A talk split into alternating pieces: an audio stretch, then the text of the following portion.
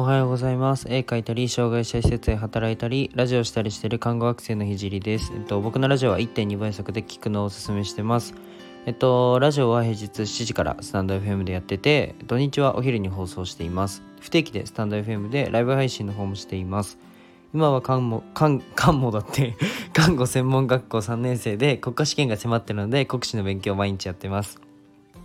それと並行して毎日絵を描いてます。ラジオで話す内容としては、障害者施設を立ち上げるまでの過程と何者でもない僕の作品で世界を変えるまでの全てを発信します。障害を持つ方が自分に自信を持てる世界にすることがゴールで、具体的にゴールに行くまでの過程を毎日共有します。あとは医療の最前線での学びや他の職業に転用できる考え、絵を描き始めて3ヶ月で全国選抜作家展に選抜された僕が日々発信をしていく中で共有したいなと思ったことを共有します。えー、まあ夢を叶えるまでの日記みたいなものです。よかったらフォローお願いします。あ、あとコメントであのコラボの依頼も待ってます。ライブ配信の。で、今日のテーマは足踏みしちゃう人というテーマで話していこうと思います。ちょっと再度言うんですけど、うんと、1.2倍速で聞くのをおすすめしています。で、えー、足踏みしちゃう人というテーマで話していくんですけど、あのー、前に、あのー、なんだ？前に、あ、昨日か。ん？昨日じゃないのいつだっけな昨日かな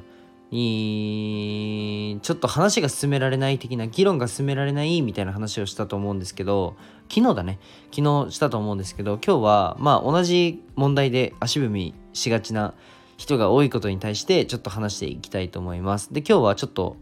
あの思考の話っていうか、あのなんだろう、科学的根拠のある思考の話もちょっと踏まえて、まあ、看護で勉強したことも踏まえて話していきたいと思います。まあ、看護師って、まあ、これ国家看護の看護師の国家資格でも出るんですけど試験でも出るんですけど看護師っていわゆるあの問題解決思考というふうに言われてて問題に対して、まあ、答えを見つけたいっていう人が多いそうです。まあ、確かに、まあ、医療の世界は結構、まあ、医療者はやっぱりあの答えがないと命に関わるので問題解決思考になりがち。なりやすいそうなのですが、まあ、割と自分も問題解決思考これ言いにくいな。問題解決思考に、えー、なりがちだなというふうに思ってて誰かに相談とかこれどうしたらいいみたいな言われた時にどうしてもなんか解決したくなっちゃう。相談してる人って大体もう自分で答え持ってるじゃないですか。だからうん解決したいわけじゃないのは分かっててもなんかあなどうどうしてもなんか解決したいみたいな。になっちゃうんですよね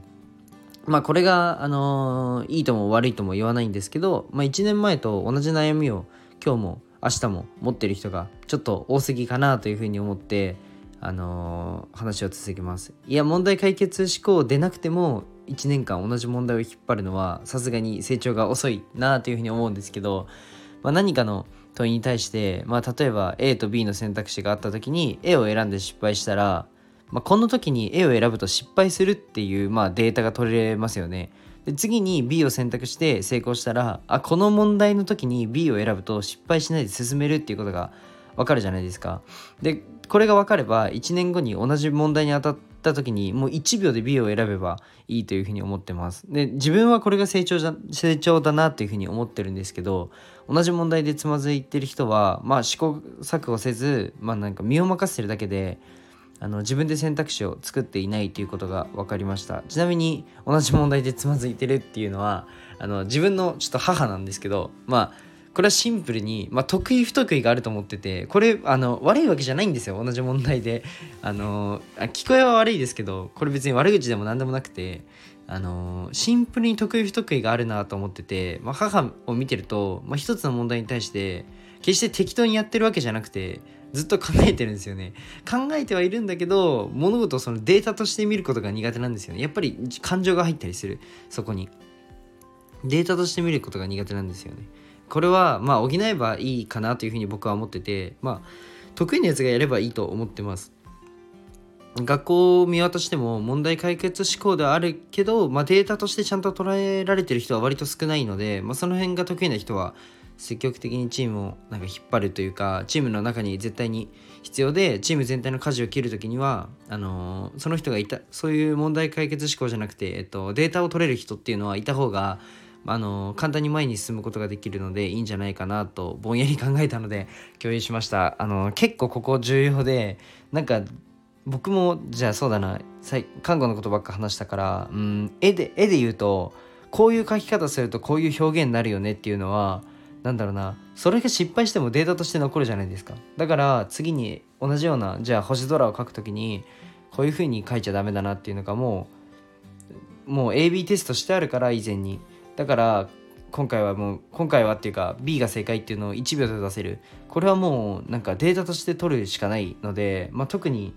なんだろうな会社とか、まあ、社会人になった時に、まあ、ここをここができないとかなり成長が遅いっていう風に捉えられるんじゃないかなと思ったのでまあ共有しました。じゃあ今日はこの辺で終わりたいと思います。じゃあバイバイ。